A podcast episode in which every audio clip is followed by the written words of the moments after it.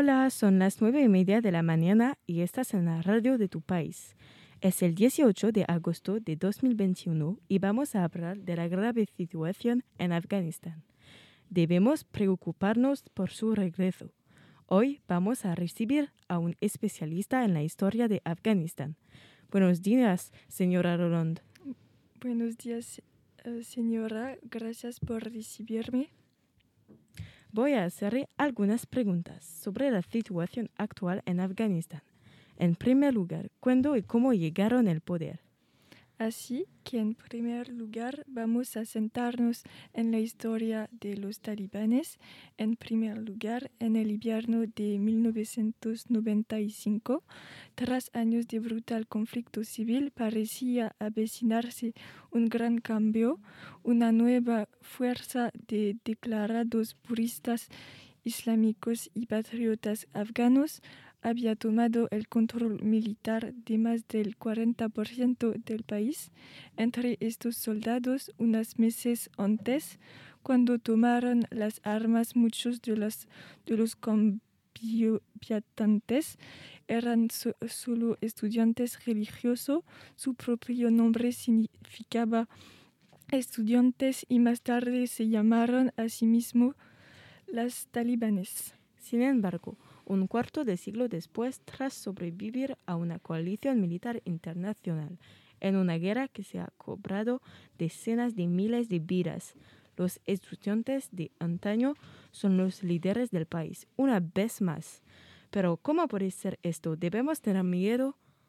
En primer lugar, deberíamos analizar los orígenes de los talibanes, cómo consiguieron hacerse con el control de Afganistán que hicieron cuando se hicieron con el poder la primera vez y que podría revelar esto sobre sus planes esta vez. No podría estar más de acuerdo.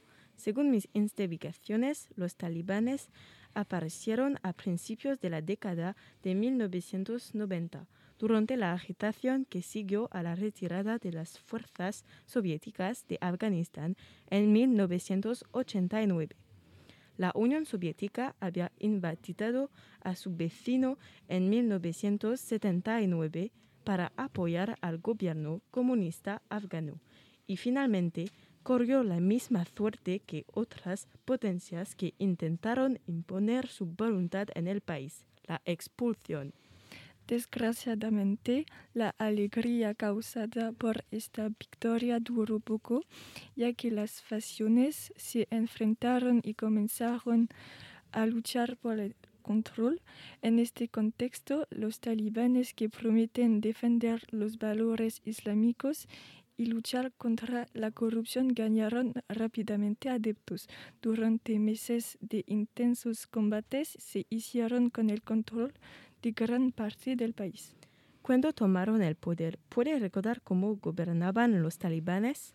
En primer lugar, en, en 1996, los talibanes declararon un emirato islámico y impusieron su estricta interpretación del Corán, que aplicaron mediante brutales castigos públicos que restringieron severamente el papel de las mujeres, también dejaron claro que no tolerarían ninguna práctica religiosa rival.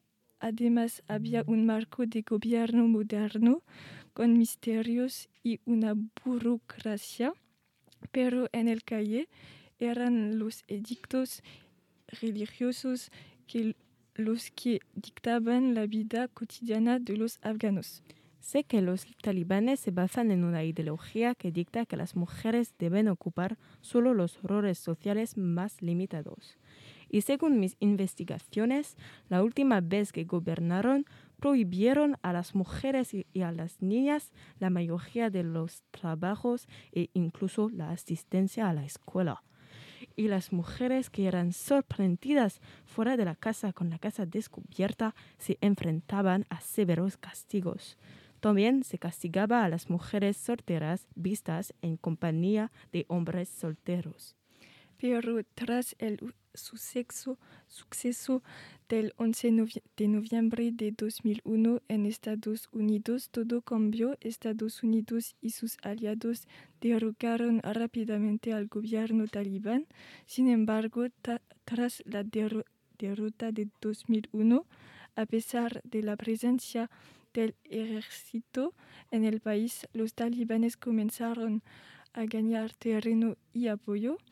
Más tarde, el presidente Donald Trump llegó a un acuerdo con los talibanes y declaró que las fuerzas estadounidenses abandonarían Afganistán a mediados de 2021.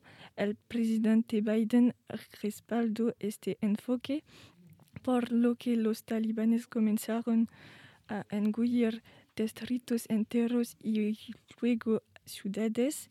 De este modo, el poder de los talibanes en Afganistán se ha reanudado. Hasta ahora, según los informes, los dirigentes talibanes parecen pedir a los comandantes que gobiernen con justicia e eviten las represalias y los abusos.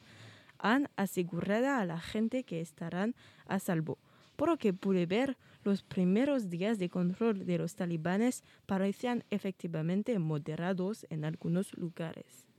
Pero han surgido bastantes informes de brutalidad e intimidación. La gente no está convencida de las promesas de paz de sus nuevos líderes. Desgraciadamente, nosotros tampoco estamos convencidos.